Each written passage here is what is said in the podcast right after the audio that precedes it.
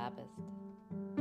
Hier ist FEM, dein Podcast für Frauengesundheit, Ernährungspsychologie und mehr. Ich bin Helen Ergetsch und in dieser Folge spreche ich mit Paula, bei Instagram auch bekannt über ihren Account Plentiful Taste.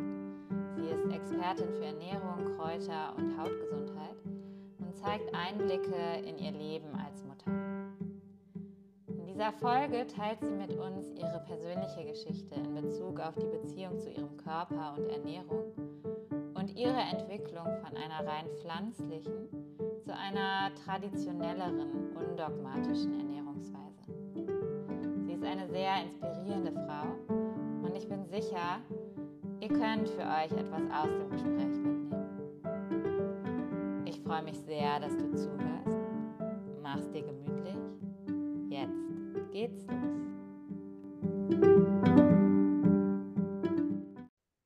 Hallo, liebe Paula, schön, dass du da bist. Hallo. Wenn du magst, stell dich doch ganz kurz selber mal vor. Ja, ist immer ganz schwierig, das einzuordnen oder zu priorisieren. Aber ähm, genau, erstmal, ich bin Paula. Ähm, viele kennen mich von dem Instagram-Account Plenty for Taste.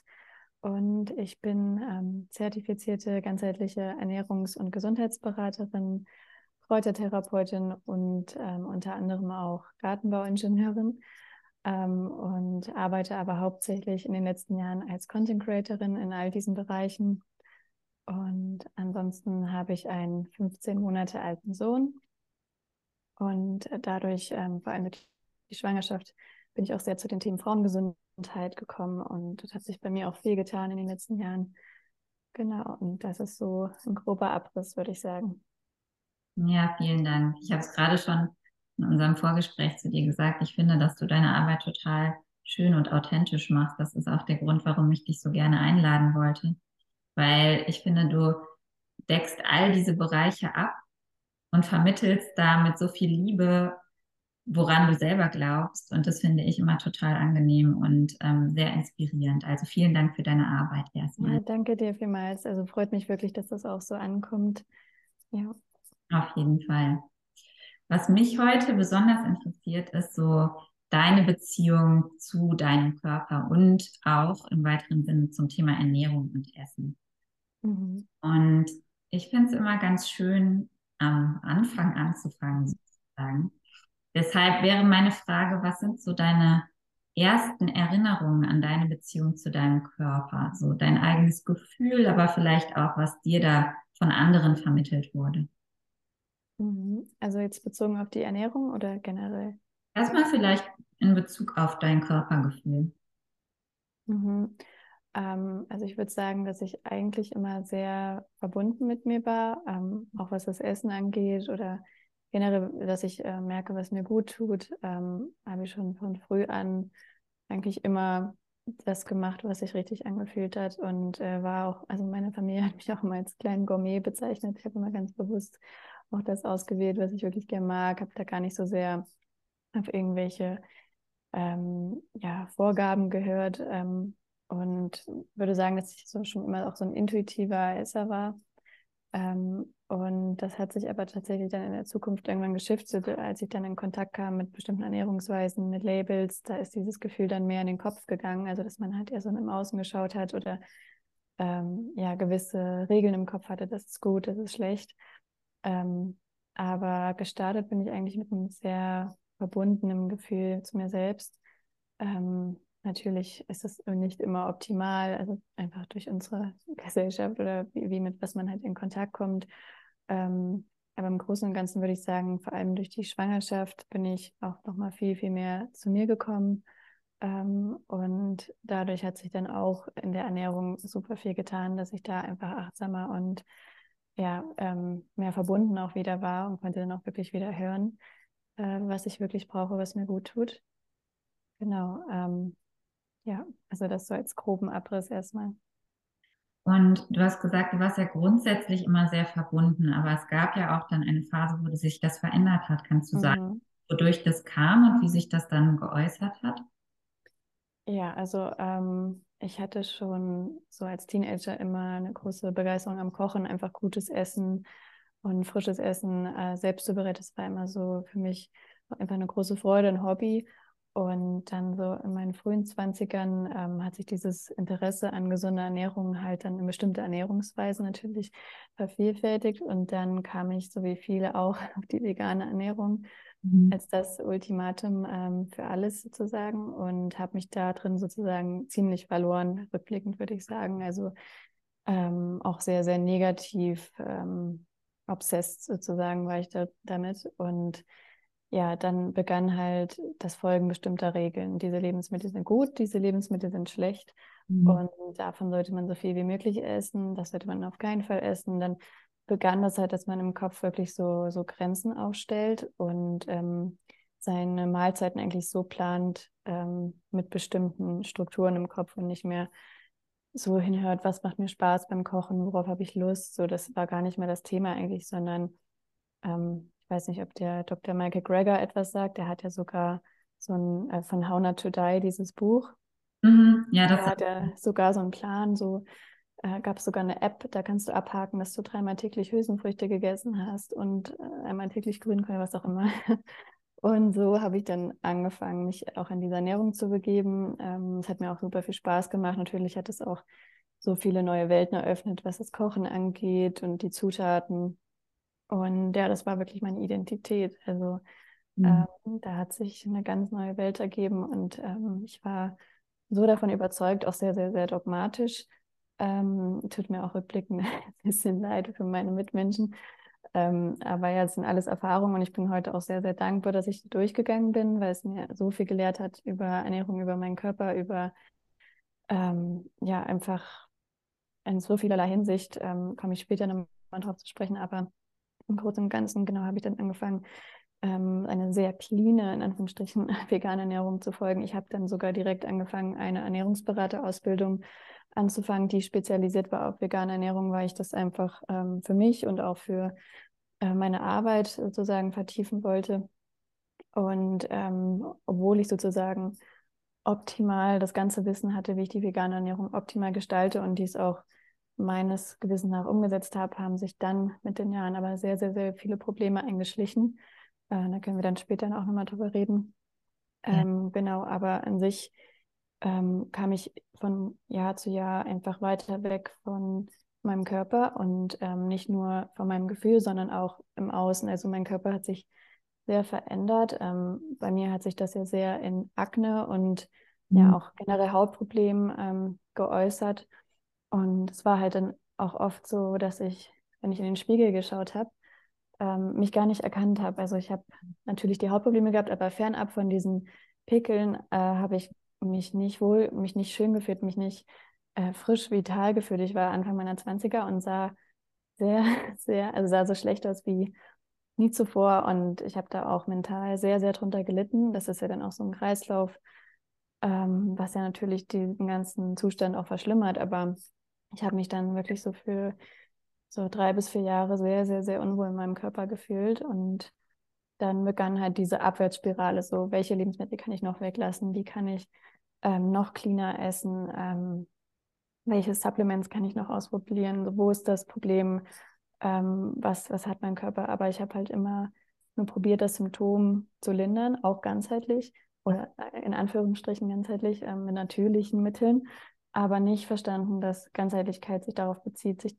die Ursachen wirklich anzuschauen und mit denen zu arbeiten und da anzuknüpfen, was fehlt mir vielleicht, sondern immer nur, was, was kann ich sozusagen noch eliminieren. Also man hat ja dann auch in dieser ganzen Wellness- ähm, Ernährungsszene ähm, das Gefühl, dass der Körper so höchst vergiftet ist oder die Lebensmittel ähm, so toxisch sind und was auch immer.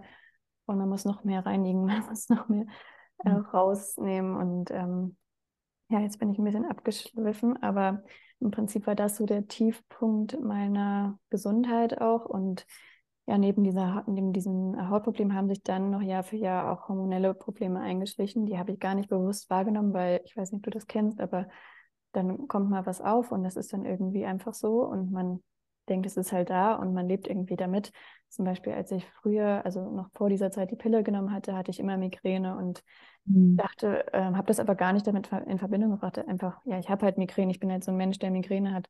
Und dann, als ich die irgendwann abgesetzt habe, war das weg. Und ich dachte mir, oh, das hat mhm. sicherlich damit vielleicht zusammengehangen. Und dann war es in der veganen Zeit so, dass sich die Endometriose, Endometriose entwickelt hat. Mhm. Und ich hatte von Monat zu Monat über mehrere Jahre immer einen schlechteren Zyklus. Also das hat sich halt so eingeschlichen, dass ich das gar nicht erkennen konnte, so, oh, da ist jetzt was, sondern ich hatte halt ein bisschen PMS, dann Periodenschmerzen.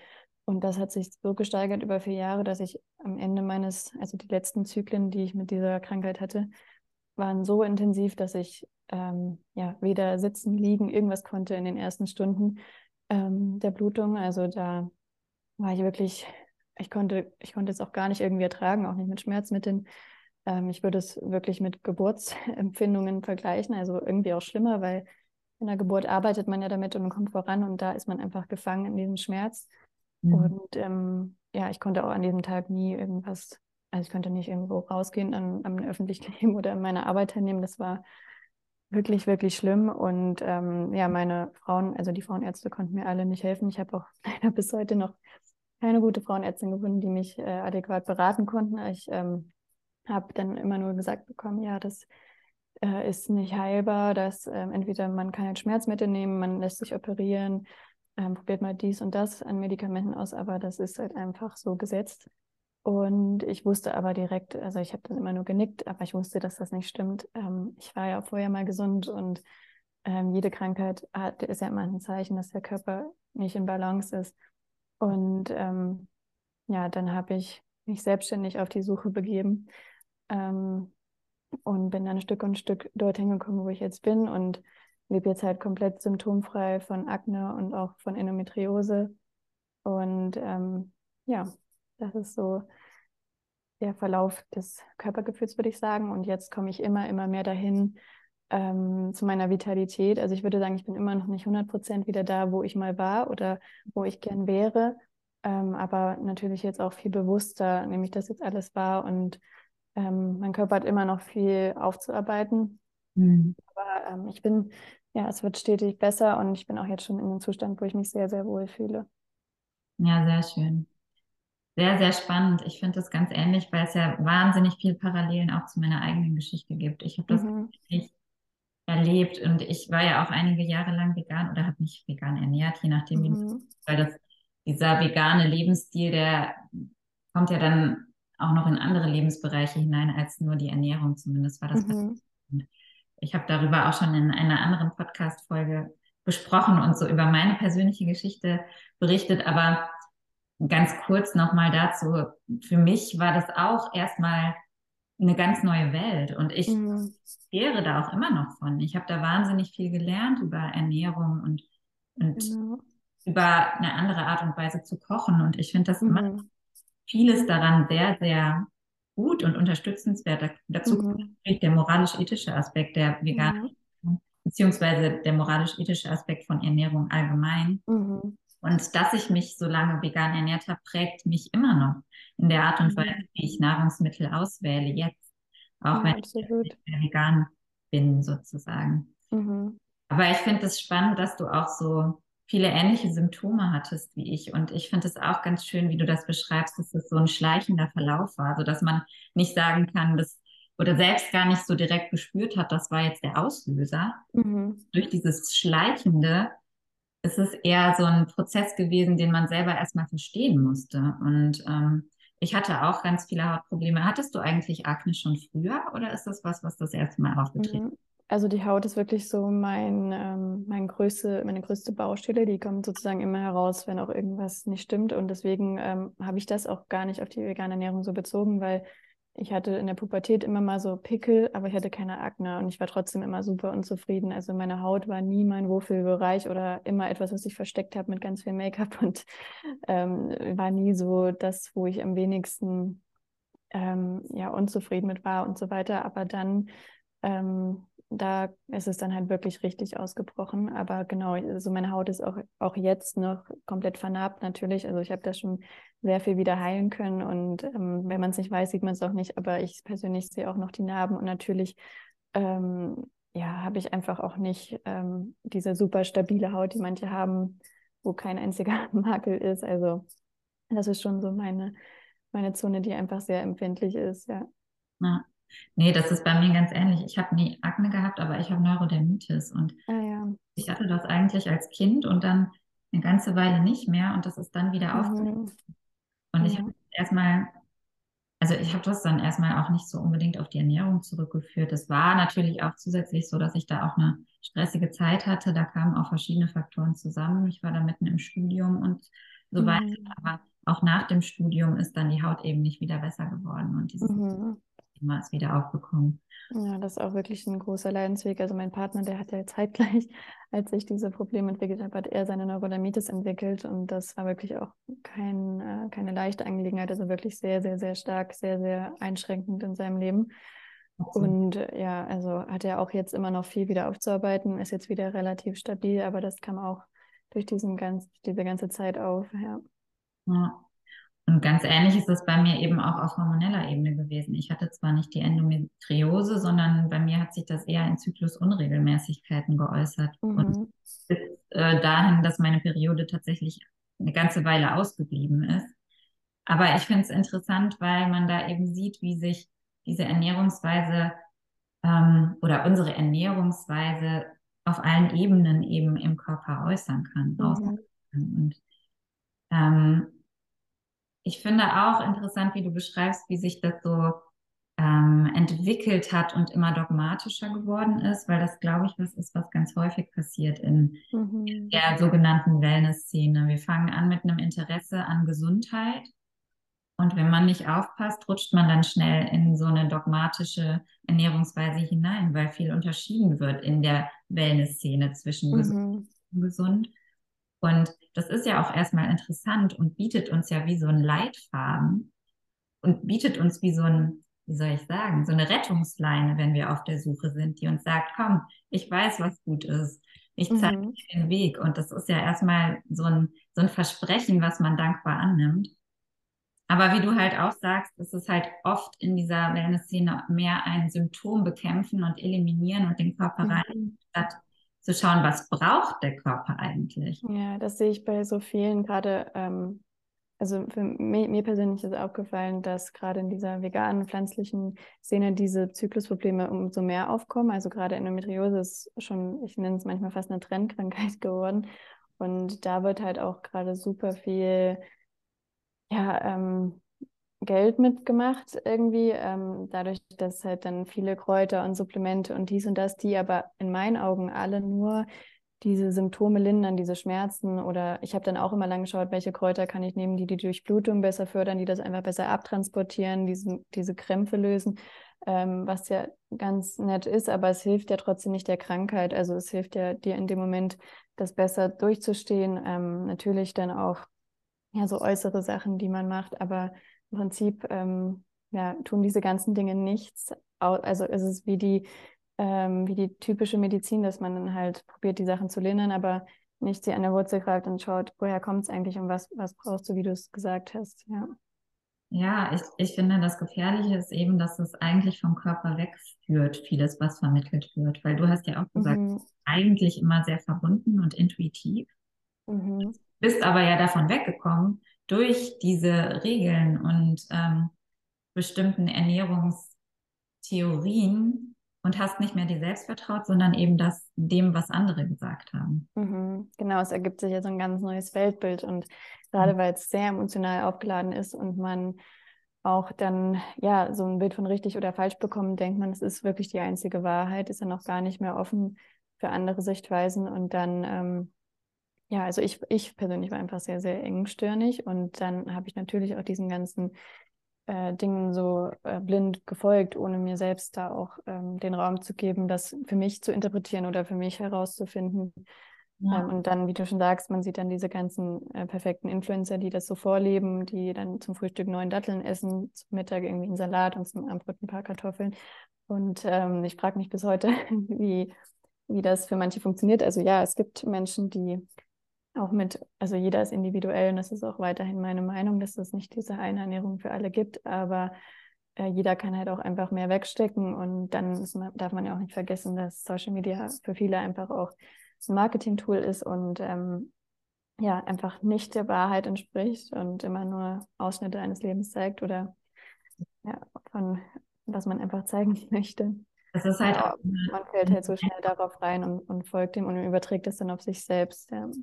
Ja, ja.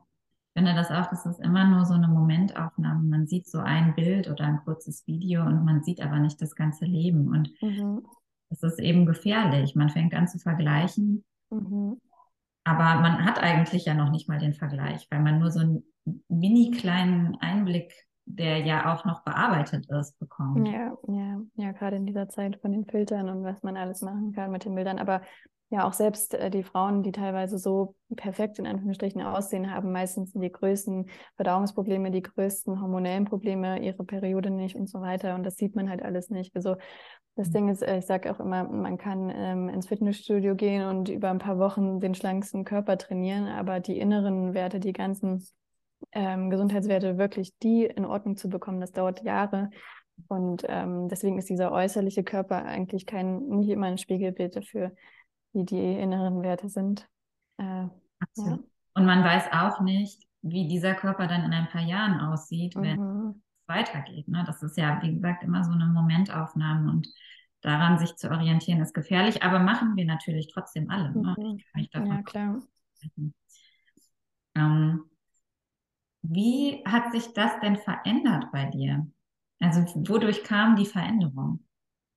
Ähm, war wirklich ein sehr, sehr langer Prozess. Also ich habe das ja auf Instagram immer auch nur so teilweise geteilt, äh, mhm. weil es für mich einfach auch erstmal eine Reise war, die ich persönlich machen wollte, ohne die ganzen äußeren Meinungen wieder zu bekommen. Ähm, und deswegen war das ein Prozess von bestimmt drei Jahren.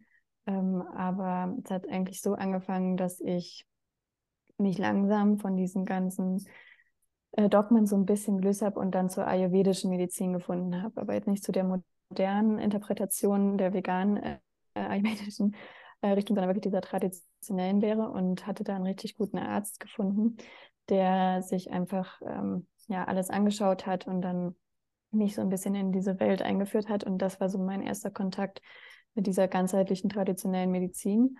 Mhm. Und ähm, da habe ich dann zum Beispiel angefangen, das erste Mal auch wieder Ghee zu essen. Also das war so dieses erste tierische Produkt, was ich wieder in meine Ernährung mit einbezogen habe. Und damals hatte der Arzt zu mir gesagt äh, oder mich gefragt, ja, warum möchtest du denn keine tierischen Produkte essen? Und dann habe ich gesagt, ja, weil das ethisch und gesundheitlich einfach nicht äh, funktioniert oder einfach nicht mehr die Qualität hat, die es haben sollte. Und diese Lebensmittel halt einfach ja schrecklich äh, produziert werden und so weiter. Und er meinte dann, ja, aber pflanzliche Lebensmittel ähm, machen doch, also sind doch da genauso, die wären doch genauso falsch und ähm, unethisch praktisch produziert. Und ich habe diese Aussage damals nicht so richtig verstanden, muss ich sagen.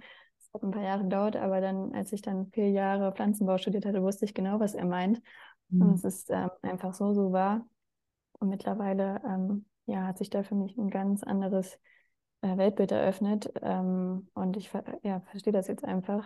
Äh, kann ich dann gerne auch nochmal weiter ja. ausführen. Aber das war so der erste Kontaktpunkt, ähm, wo ich dann dieses mir einfach erlaubt habe, dieses Gitter, dieses Label zu durchbrechen und nicht mehr ja, so strengen Richtlinien zu folgen, sondern wieder so ein bisschen zu hören, was mir gut tut. Aber da war auch noch ähm, einfach, ja, da war ein guter Ansatz, aber das war lange noch nicht der Weg für mich zur Heilung.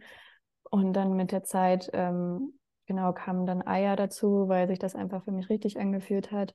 Und dann habe ich langsam durch die Endometriose dann ähm, zur chinesischen Medizin gefunden und dann auch zur Kräutertherapie und diese ganzen Lehren von diesen traditionellen ähm, ähm, ja, Medizinen sozusagen, die haben mir dann ähm, einfach das Bild oder dieses ganzheitliche Verständnis eröffnet und dann habe ich halt nicht mehr in ähm, Lebensmittelgruppen gedacht, sondern immer eher so auf die Qualität, was tut mir gut mhm. und ähm, ja, habe dann immer mehr das Verständnis dafür bekommen und ähm, wie gesagt, Schritt für Schritt Änderungen gemacht und dann irgendwann, ähm, als wir auf Teneriffa waren, tatsächlich, also da hatten wir dann wieder ähm, Milch und Ei, also Milchprodukte und Eier konsumiert und dann irgendwann, ähm, also wir haben Freunde dort und unter anderem eine, also die Familie, ähm, der Älteste ist ähm, also ein älterer Herr, der ist 90 Jahre alt, ein sehr, sehr cooler Typ,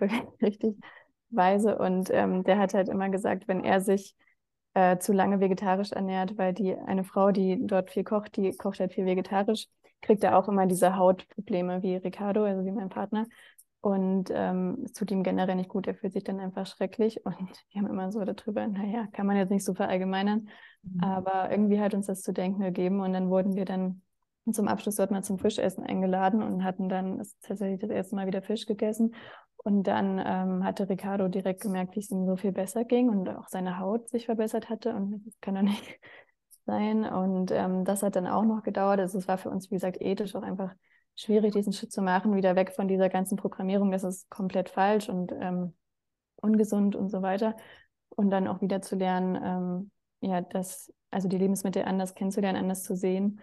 Und ähm, da hat es dann aber begonnen, also als wir dann wieder nach Hause kamen und ähm, unsere Ernährung auch nochmal umgedacht haben, haben wir dann langsam angefangen, Fleischprodukte zu integrieren. Äh, wir hatten da einen befreundeten Jäger und haben das dann diese Art und Weise für uns erstmal ähm, so umgesetzt. Und dann bin ich tatsächlich schwanger geworden. Mhm. Ähm, und da hat dann nochmal so die größte Reise für mich begonnen und war es mir sehr viel klar geworden. Und ich hatte sehr deutliche Cravings auch. Und durch die ganze Schwangerschaft bin ich dann richtig dorthin gekommen und auch ähm, mit Ricardos Hautreise sind wir dann dorthin gekommen, wo wir jetzt sind. Und ähm, das hat sich dann für Monat für Monat noch mehr kristallisiert und ähm, Genau. Ja, spannend. Ich, äh, auch da ähnliche Prozesse bei mir. Bei mir hat auch, glaube ich, die größte Veränderung die Schwangerschaft ausgemacht. Mhm. Also ich war auch in einem ähnlichen Prozess wie du schon vorher drin, war da aber noch sehr, hm, wie soll ich sagen, vorsichtig und befangen irgendwie und habe mir das gar nicht mhm. zugestanden, weil ich, also ich habe mir mehr oder weniger selber verboten, darauf zu hören, auf meinen Kopf. Ich auch, ja. Also bei mir war es auch nicht ganz eindeutig zum Beispiel hatte ich das größte Craving, also eigentlich das einzige so richtig deutliche war Leberwurst. Mhm. Und das war für mich so, nee, äh, möchte ich. Und ich wusste auch nicht, ich habe auch dann immer im Supermarkt im Bioladen geschaut, aber das war halt dann immer einfach super mindere Qualität und es hat sich einfach vom Kopf her falsch angefühlt, das zu essen. Aber ich hatte so ein deutliches Craving nach und habe mir dann am Ende sogar vegane Leberwurst gekauft, also Erbsenprotein, Isolat und so, rückblickend ganz schrecklich. Aber ähm, ja, jetzt natürlich äh, ist das auch ein fester Bestandteil meiner Ernährung. Mhm. Ähm, also einfach ähm, ja, grasgefütterte Leber und so weiter. Ähm, aber da war das für mich, wie du auch gesagt hast, noch zu, zu extrem oder ich hatte zu viel Angst, zu viel von diesen ganzen Gedanken im Kopf, die man halt so über die Jahre eingetrichtert bekommen hat. Und ähm, aber habe dann trotzdem, wie gesagt, Fleisch und andere tierische Produkte involviert, wo ich jetzt auch sehr dankbar bin, ähm, aber man kann ja immer nur in dem Gewissen handeln, was man hat. Und ja. Ja, absolut. Ich finde, das ist, das ist ein Prozess und es darf ja auch ein Prozess sein. Was ich spannend finde, so bei mir persönlich, ist auch, wie viel Angst auch vor Ablehnung dabei war. Mhm. Persönlich. Also weil ich auch in so einem Umfeld bin, in dem eben vegane Ernährung so ähm, sehr wichtig war eine Zeit lang. Ich bin ja auch Yogalehrerin und da mhm auch zu dieser Welt dazu. Und bei mir war auch ganz lange das Thema, dass ich Angst hatte, abgelehnt zu werden, wenn ich etwas an meiner Ernährung ändere. Mhm. Nur, dass ich das mir selber verboten habe, aber auch eben diese Angst, was andere denken könnten.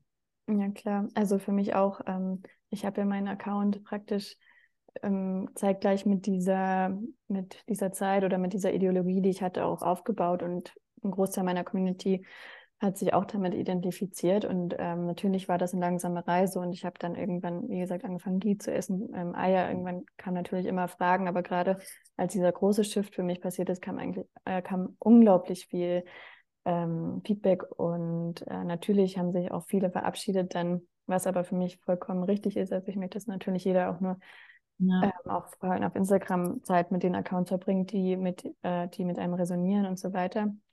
Aber tatsächlich haben sich auch umso mehr Leute da angesprochen gefühlt, denen es genauso ging, die sich genauso gefühlt haben. Ich habe da mal einen Post gemacht, wo ich einfach ähm, ehrlich darüber gesprochen habe, wie sich das für mich verändert hat. Und die Kommentare sind einfach explodiert. Mhm. Und die Nachrichten auch von Leuten, die sich dadurch inspiriert gefühlt haben, endlich auch sich zu trauen, mhm. ähm, von diesem Label einfach wegzugehen. Viele wollten gar nicht jetzt krass ihre Ernährung umstellen, aber einfach dieses Label loslassen. Ich bin vegan und ich darf nie ähm, ein Ei essen oder so. Also das ist ja so verrückt, dass man sich auch immer so schwarz-weiß in irgendwo in ein Lager einordnet und nicht irgendwo dazwischen sein kann. Ähm, ja, absolut. Also ich habe das ähnlich erlebt, dass das unglaubliche hm, Erleichterung bei anderen eigentlich schafft. Mhm. Weil das so eine Freiheit gibt, diese strengen Regeln loszulassen und da so ein bisschen dogmenfreier zu werden. Das äh, finde ich auch. Das ist ähm, total befreiend für alle anderen auch. Ähm, du hattest das eben schon ganz kurz angesprochen, so als aus Sichtweise der Agrarwissenschaftlerin. Mhm. also Agrar ist es nicht, es ist ähm, Pflanzenbau, aber es geht in die ähnliche Richtung. Also es konzentriert sich mehr auf den Anbau von Gemüse, Kräutern, Obst, Baumschule, all diese Sachen und Agrar ist so typische ähm, so Großlandwirtschaft und so weiter. Ähm, aber genau, also ich habe ähm, das auch so ein bisschen, also die ersten Jahre war ich da auch sehr ähm, blauäugig und habe auch immer geglaubt, dass man eine vegane Landwirtschaft ähm, durchführen kann. Und natürlich geht es irgendwie, aber das ist absolut nicht das, was unsere Natur oder ähm, ja einfach was so vorgesehen ist oder wie es draußen noch existiert. Und für mich, ähm, ich weiß, das klingt hart für viele, aber also es ist auch nur meine Meinung, ähm, sind Veganer tatsächlich am meisten von der Natur distanziert. Ähm, also diese Ansicht, dass äh, es ist super schwer für mich, das ähm, in Worte zu packen, weil, weil es so emotional ist, aber äh, man denkt ja oft, okay, man kauft sich eine Tomate und eine Kartoffel und man hat kein Leid verursacht und es ist alles wunderschön und man lebt komplett ähm, frei von diesem ganzen Leid. Und äh, die Realität ist aber, dass kein Lebensmittel auf der Welt produziert werden kann, ohne dass ähm, Leid oder ein oder Tod dahinter steht, weil das einfach der Kreislauf des Lebens ist. Und in der Landwirtschaft, jedes, wenn man jetzt in den Supermarkt geht und kauft sich eine Packung Mehl oder Haferflocken oder einen Apfel, ähm, steht dahinter immer zum Beispiel auch Düngemittel, die aus Schlachtabfällen sind, wie Blut, Hornmehl. Ähm, die werden alle nicht vegan produziert. Und dann kommt noch dazu, dass einfach gerade durch diese Art der Landwirtschaft, also sei es jetzt ein Haferfeld, ähm, unglaublich viele Tiere einfach in diesem Feld leben, die ja da ähm, beschädigt werden, indem der Bauer die Sachen erntet oder auch einfach spritzt. Also selbst äh, Demeter-Kartoffeln, dort werden die Kartoffelkäfer auch getötet, weil das sonst nicht den Ertrag der Kartoffeln sichert. Und ähm, es ist gerechtfertigt natürlich nicht, ähm, jetzt den Konsum von tierischen Lebensmitteln in dem Sinne so ähm, da sterben auch Tiere, aber man muss sich trotzdem die Zahlen einfach vor Augen führen. Also gerade was so Produkte auch wie Mandeln, Avocado, das weiß ja schon jeder angeht, äh, mit dem Bienensterben. Aber wenn jetzt eine Kuh geschlachtet wird, von der ähm, ein ganzes Dorf praktisch ähm, für mehrere Wochen, Monate leben kann, ähm, dann ist da ein Tier äh, sozusagen für uns da gewesen, was uns alle nährt. Aber wenn wir jetzt diese Monokulturen anbauen und dort ähm, Tausende ähm, von Lebewesen äh, dafür leiden oder draufgehen müssen, ähm, ist das immer gerechtfertigt. Und ähm, jeder zieht ja die andere Linie, welches Lebewesen jetzt irgendwie wertvoller ist. Aber es ist halt einfach eine, ähm, eine Wunschvorstellung oder ähm, ja, einfach nicht, nicht machbar, dass man sozusagen wirklich vegan lebt. Das ist eigentlich eine Illusion in meinen Augen. Und ähm, ja, von daher hat mir das, also das ist mir wirklich nochmal klar geworden in dem Studium. Und das Ziel, gerade was diese ökologischen Aspekte angeht, ist auch ein großer Fehlschluss, weil eigentlich ist die regenerative Landwirtschaft, also die Landwirtschaft, die besonders das Tier und so traditionell wieder mit einbezieht, das Nachhaltigste, das, was unsere Böden wieder mit Nährstoffen belebt und ähm, das, was einfach zu einem Gleichgewicht in der Natur führt. Und diese ganzen Monokulturen ähm, sind eigentlich ja viel, viel, viel schlimmer. Also es ist halt nicht die Lösung, in diese Art der Landwirtschaft äh, zu gehen, sondern eher wieder zurück zu den Wurzeln, so wie es eigentlich sein sollte. Ja. Ja, das stimmt. Das, äh, das war für mich auch ein Prozess des Lernens, ehrlich gesagt. Ähm, ich finde das auch interessant, weil bei vielen eben die vegane Ernährung ja auch auf Produkten beruht, die ähm, gar nicht hier wachsen. Was ja mhm. ein Punkt ist, der für mich irgendwie dann so ganz interessant war, das so zu realisieren, dass zum Beispiel Käse, der aus Cashewkernen gemacht wird, im Zweifelsfall mhm. definitiv wahrscheinlich nicht äh, nachhaltiger ist als Käse, der hier regional eben erzeugt wurde. Ja, absolut. Also gerade im Winter, wenn man sich jetzt wirklich regional, saisonal, nachhaltig ernähren möchte, bleibt da nicht viel übrig. Also besonders jetzt wirklich auch an ähm, verfügbaren Proteinen und so weiter. Also ähm, ist ja auch nochmal ein anderes Thema, wenn man jetzt wirklich nur auf Hülsenfrüchte und so weiter zurückgreift. Äh, generell schwierig, aber ja, gerade der Großteil, wie du sagst, besteht auch aus Soja und ähm, ja, das kann auch hier angebaut werden. Das wiederum ist aber auch so verändert nicht mehr dieses ursprüngliche Soja wie aus Asien, was auch bei vielen Frauen wirklich zu den hormonellen Problemen führt. Auch bei mir war das ein großes Thema. Das wird heute auch immer total ähm, verschwiegen oder einfach äh, gesagt, es stimmt nicht, aber es stimmt tatsächlich. Also Soja ist einfach in den Massen und so isoliert, wie man es auch aufnimmt, absolut nicht förderlich für unsere Gesundheit in so vielerlei Hinsicht.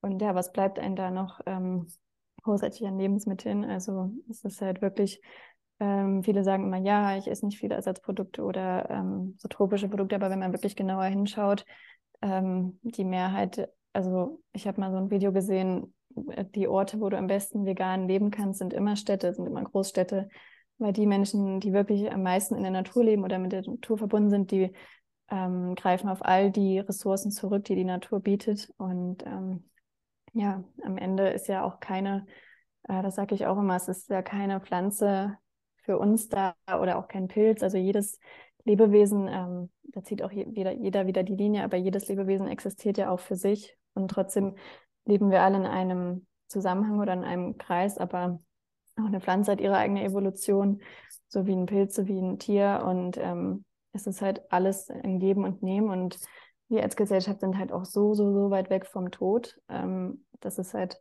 so ein Tabuthema, gehört gar nicht dazu, aber man sich wirklich auch Urvölker anschaut oder wie die leben, wie die einfach in Kontakt mit der Natur sind, da ist das halt was eigentlich was ganz Schönes und was, ja, ähm, man muss es einfach wieder lernen, diesen Blick zu bekommen, dass der Tod halt eigentlich dazugehört und dass alles so miteinander übergeht und man da einfach Dankbarkeit und Achtsamkeit mehr hinbringt, statt diese pure Ablehnung und ja, sich die Augen davor verschließt, weil das ist halt einfach nicht die Realität.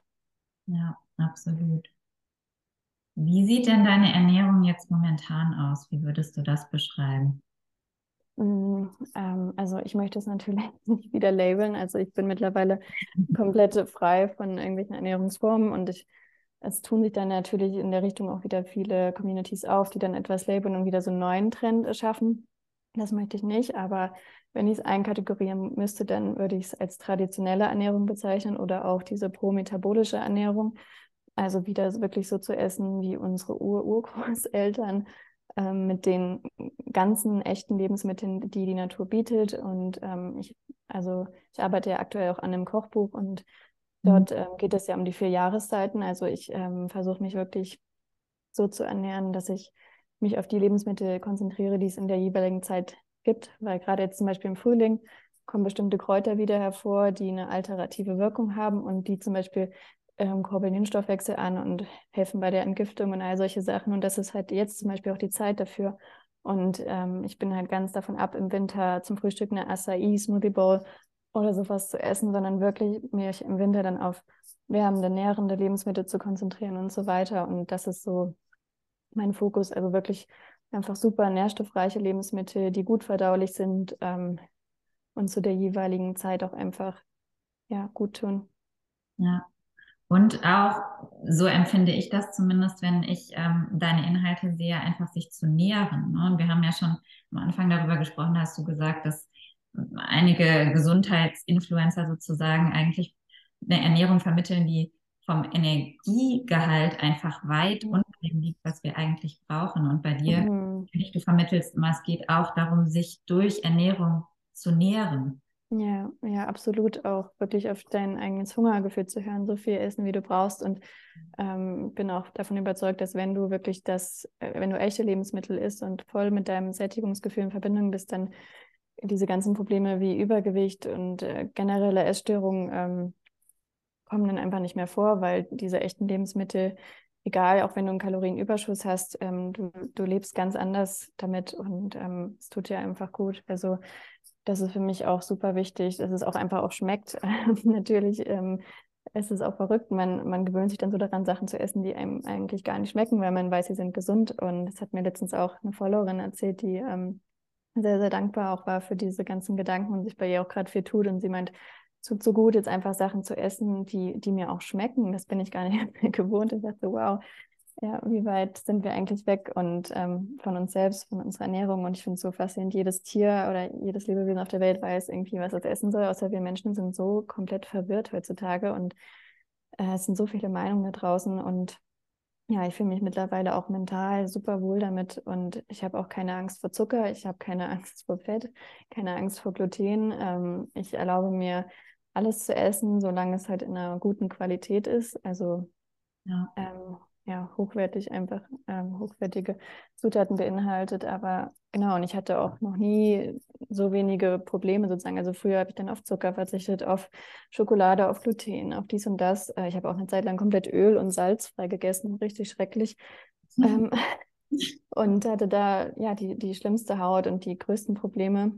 Und jetzt erlaube ich mir diese ganze Nacht zu essen. Mir geht es wunderbar. Und ähm, ich denke, es ist halt nicht das Ziel zu sagen, das muss ich weglassen, dann geht es mir besser, sondern warum, warum verträgst du es auch nicht? Also auch wenn man es aktuell nicht verträgt, dann gibt es da einen Grund dafür. Und stattdessen den Körper wieder so zu stärken, dass er alles verdauen kann, dass er einfach stark genug ist, mit allem umzugehen. Absolut, so sehe ich das auch. Ich finde so Unverträglichkeiten, besonders wenn das sehr viele sind und immer mehr werden, sind eigentlich immer ein Anzeichen für Dysbalance. Mhm. Ja, absolut. Und ein gesunder Körper kann eigentlich alles verdauen. Mhm. Mhm. ne, da geht es eigentlich mehr darum, die Verdauungskraft wieder zu stärken, den Körper mhm. zu stärken. Genau. Das äh, wird leider so ein bisschen vergessen in der Wellness-Szene. Da geht es dann eher darum zu eliminieren, immer weiter auszusortieren und mhm. da Gesundheit zu finden. Und eigentlich geht es aber ja darum, alles vertragen zu können und dass die Verdauung eben so stark mhm. ist, gesund, dass wir alles so verarbeiten können und uns aus allem das rausziehen können, was uns gut tut. Ja, genau. Und solange es halt alles echte Produkte sind, die die Natur so bietet, die nicht irgendwie höchst industriell verarbeitet wurden, ähm, gibt es ja auch keinen Grund, äh, warum das für uns irgendwie nicht funktionieren sollte. Ja, absolut, absolut. Hm, was würdest du denn anderen mit auf den Weg gehen, die das jetzt vielleicht hören und die da an einem anderen Punkt stehen als jetzt du, die aber merken, sie wollen was verändern? Mm, ja, also der erste Schritt wäre auf jeden Fall, ähm, das habe ich auch oft gehört von ähm, Followern, die sich diesen Rat angenommen haben, ähm, Accounts zu entfolgen, die einem wirklich zu viel Mental Load ergeben. Also man ist da ja wie in so einem Rabbit Hole und geht dann immer weiter und der sagt das, der sagt das und man hat am Ende so viele Regeln im Kopf und sich am besten wirklich ähm, davon zu distanzieren, so gut man kann und ähm, ja, einfach wieder dort, um dort wieder hinzukommen, zu hören, was man braucht und ja, einfach vielleicht dann sich die Informationen ähm, zu führen, die mit einem meisten resoniert. Aber es ist natürlich schwierig, wenn man erstmal in dem Zustand ist, dann weiß man gar nicht mehr, was man intuitiv eigentlich braucht. Aber so das Erste wäre wirklich diese Label aufzugeben und dann ähm, ja, hin einfach zu echten Lebensmitteln, egal in welcher Ernährungsform man sich jetzt befindet, ähm, solange man wirklich diese unverarbeiteten echten Lebensmittel als Hauptbasis der Mahlzeiten verwendet, denke ich, ist es immer der richtige Weg. Ähm, und dann, ja, wie du, wie du sagst, auch einfach auf dieses Sättigungsgefühl zu hören und ähm, ähm auch, was wir jetzt gar nicht angeschnitten haben, aber was für mich alles verändert hat, war Blutzuckerbalance mhm. zu verstehen ähm, so ein unglaublich wichtiges Thema, was viele gar nicht vor Augen haben und was gerade auch in der veganen Szene ähm, ein richtiges Problem ist, weil also zum Beispiel Hafermilch hat den gleichen chemischen Index wie Coca-Cola und ähm, durch die Verarbeitung von dem Hafer in der Milch ist es einfach nur noch Einfachzucker und man äh, denkt, man hat eine gesunde Alternative, die aber absolut keine Nährstoffe, kein Protein, kein Fett enthält und ähm, bringt damit so viel durcheinander hormonell, aber auch den ganzen Stoffwechsel und dann also wirklich halt die Mahlzeiten, egal wie sie jetzt ähm, sind, aber einfach immer zu balancieren mit wirklich einem Protein, Prote äh, mit guten Fetten. Auch wieder ein ganzes, ganzes Thema mit den Fetten. Ähm, Gerade auch für Frauen gesättigte Fette so, so wichtig, Cholesterin. Ähm, und diese ganzen verarbeiteten Industrieöle, das ist jetzt so wirklich das einzige Lebensmittel, wo ich sagen würde, ähm, be beziehungsweise es ist für mich eigentlich kein Lebensmittel, weil es ja so industriell hergestellt ist und ähm, nicht in der Natur existiert. Also wenn man sich jetzt vorstellt, wie viel Arbeit und ähm, Aufwand dahinter steckt, aus einem Traubenkern Öl herzustellen, ähm, dann sieht man halt schon, dass das ja einfach nicht ähm, ein Produkt ist, was jetzt so natürlich vorkommt. Also diese Samenöle, das wäre so das Einzige, wo ich sagen würde, das ist ein Produkt, was ich wirklich meiden würde, weil ansonsten bin ich fernab von diesen ganzen Ängsten, die man mit Lebensmitteln in Verbindung bringt und dieses, das ist gut, das ist schlecht, aber ja, diese Öle wäre so das Einzige. Und ansonsten ähm, auch genug essen, äh, gerade als Frau. Ähm, das ist ein Hauptproblem bei vielen, dass man einfach chronisch ähm, unterernährt ist praktisch und deshalb also allein schon wirklich wieder genug Kohlenhydrate und ähm, oder Kalorien über den Tag verteilt zu essen kann so viel verändern. Ähm, genau, also wirklich echte Lebensmittel, ähm, balancierte Mahlzeiten und genügend Kalorien. Ja, finde ich, stimme ich zu 100 Prozent zu. Ich finde auch, du hast es ja jetzt ganz kurz angeschnitten, dieses Thema Blutzuckerspiegel. Auch da gibt es ja so ein bisschen so in dieser Wellness-Szene so einen Trend zu, Zucker ist schlecht, der Blutzuckerspiegel sollte möglichst nie ansteigen. Mhm.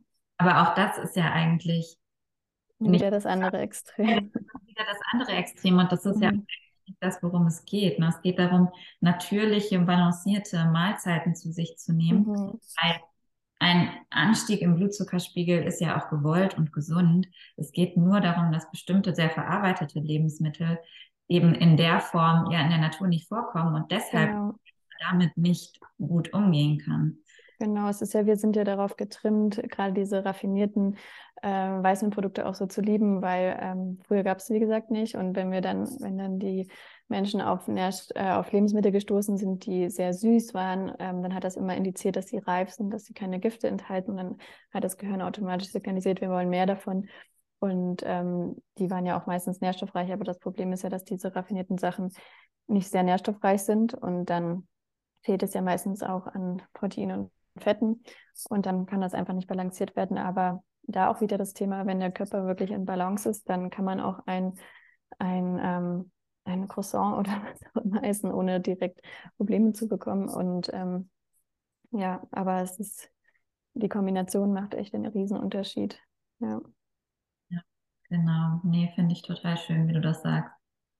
Ähm, was bietest du denn an? Also ich weiß, du hast das Kochbuch, das demnächst kommen soll und du hast dein Buch zur ähm, Hautgesundheit. Vielleicht sagst du da noch so ein bisschen. Mhm.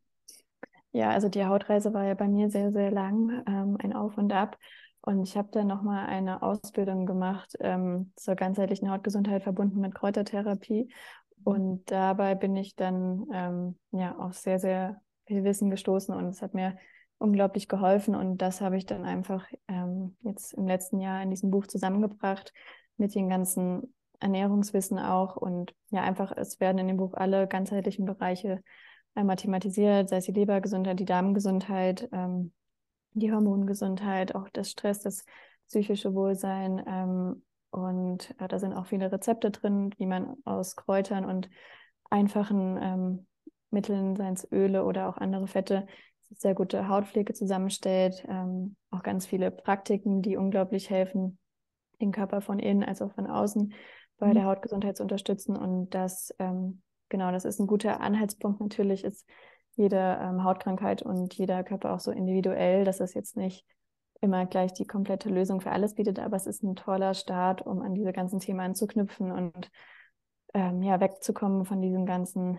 ähm, Band-Aid-Approaches, sage ich mal, also sei es jetzt mit Neurodermitis, ähm, Cortisoncreme oder bei Akne auch diese ganzen unterdrückenden Cremes, dass man äh, wieder den Körper einfach natürlich heilen lässt. Genau, da ist das Buchen ein super Ansatz. Und ähm, ansonsten arbeite ich genau an dem Kochbuch. Das sollte jetzt eigentlich Anfang Sommer erscheinen, aber die letzten Tage hat sich dann ähm, rausgestellt, dass ich da ein bisschen zu äh, voreilig war. Also ich denke, es wird wirklich noch ein bisschen brauchen. Ähm, ich habe jetzt September als offiziellen Launch für mich festgelegt und ähm, genau, da wird es auf jeden Fall fertig sein. Da werde ich auch nochmal viel Input geben. Einfach so die Basics, sei es Blutzuckerbalance und nährende echte Lebensmittel, darauf den Fokus zu legen. Aber das Buch lädt auch vor allem ein, dass jeder so seinen, seine Interpretation aus dem Rezept rausholen kann. Also wenn man keine ähm, bestimmten Lebensmittel essen möchte, kann man das immer adaptieren. Und das ist auch so meine Einladung, weil ich koche auch nicht nach Grammanzahlen und nach konkreten Rezepten. Ähm, deswegen war es auch für mich schwierig, diese ganzen Rezepte jetzt endlich aufzuschreiben, weil ich die immer ein bisschen variiere, wie ich mich gerade fühle. Und ähm, das ähm, Buch sozusagen die Möglichkeit bieten, diese Rezepte ganz persönlich an die eigenen ähm, Wünsche so anzupassen. Und genau, ansonsten, ähm, das habe ich noch nicht auf meinem Instagram erwähnt, aber ähm, ich arbeite an einem ganz, ganz großen neuen Projekt zusammen mit einer Freundin. Und zwar starten wir ein neues Unternehmen und auch einen Instagram-Account zu dem Thema ganzheitliche Gesundheit für Schwangerschaft, Wochenbett und Babys. Und zwar auf Deutsch auch. Also das ist ja dann endlich für viele auch immer ein Wunsch, dass ich den Content mehr auf Deutsch herausgebe. Und ja, das wird dann auch im Herbst dann endlich soweit sein. Da arbeiten wir hinter den ähm, Kulissen ganz, ganz viel daran. Und äh, da wird es neben ganz viel Input auch noch andere Dinge geben. Ja. Da möchte ich nicht noch mehr vorwegnehmen. ähm, genau, das ist so alles, was gerade äh, so, statt, so stattfindet. Und ansonsten biete ich auch ab und zu noch Beratung an, so persönliche, ähm, gerade auch im Zusammenhang mit meiner Ausbildung, die ich gerade mache, nochmal spezialisiert auf Schwangerschaft, Wochenbett und Babys. Mhm. Ähm, genau.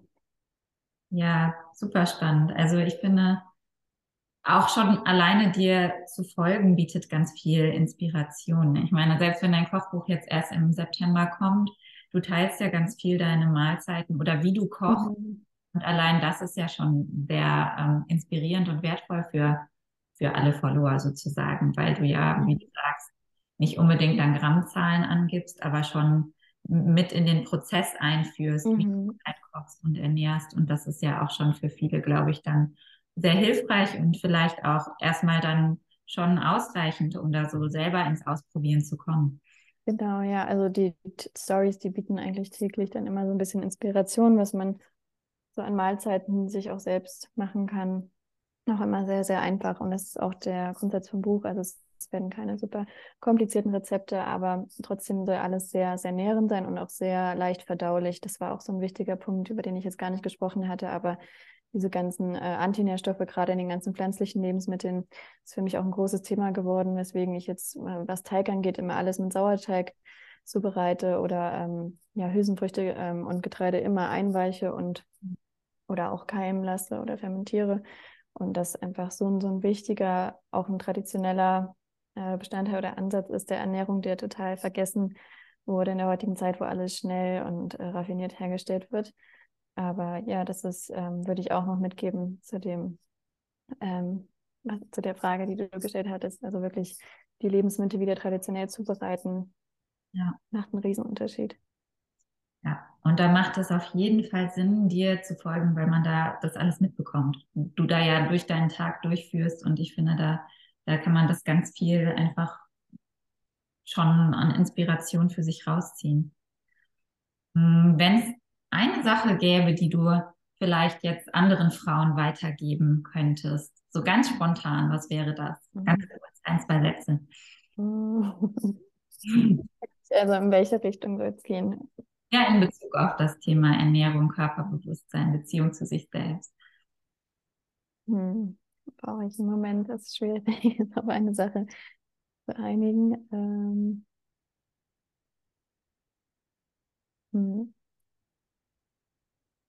Ich glaube, es ist wirklich ähm, das Thema echte Lebensmittel. Also ähm, wirklich echte Lebensmittel, keine, keine verarbeiteten Ersatzprodukte. Ähm, ja, also sei es, sei es ein gutes Stück Butter ähm, ähm, oder auch eine Rohmilch und ähm, ja, ökologisch produziertes Obst und Gemüse und grasgefüttertes Fleisch. Also all diese Sachen sind so unglaublich wertvoll und so heilend. Und ich bin auch mittlerweile kein Freund mehr von diesen Massen an Supplements. Ich nehme selber so wenig, wirklich nur das, was so ein bisschen ergänzend ist. Aber ich beziehe so den, den größten Nährwert immer aus dem Essen äh, als allererstes. Und das würde ich wirklich mitgeben, weil ich sehe das einfach so viel. Ähm, also ich meine, in der Gesundheitsszene ist das natürlich nicht ganz so extrem, aber wird einfach so viel auf diese ganzen ähm, Ersatzprodukte zurückgegriffen und diese ganzen Fertigprodukte. Und ja, wenn man wieder zurück zu diesen echten Lebensmitteln kommt, das ist so, so wertvoll. Ja, das war doch ein, ein schöner Abschluss. Vielen, vielen Dank auf jeden Fall. Und ähm, ich verlinke natürlich deinen Account, sodass man dich finden kann und dann alles weitere über deinen Account noch weiter verfolgen kann. Aber vielen, vielen, vielen Dank die Zeit und dafür, dass du von dir erzählt hast und mit uns geteilt hast. Ja, danke Helen für das Interview. Ähm, war jetzt so ein bisschen wild hin und her. Ich hoffe, wir konnten da einen guten Einblick geben. Aber genau, wenn noch Fragen aufkommen, dann könnt ihr mir auch gerne auf Instagram schreiben oder auch per E-Mail. Manchmal dauert es ein bisschen länger, mhm. bis da eine Antwort kommt, aber es kommt auf jeden Fall immer eine. Genau. Super, vielen Dank. Vielen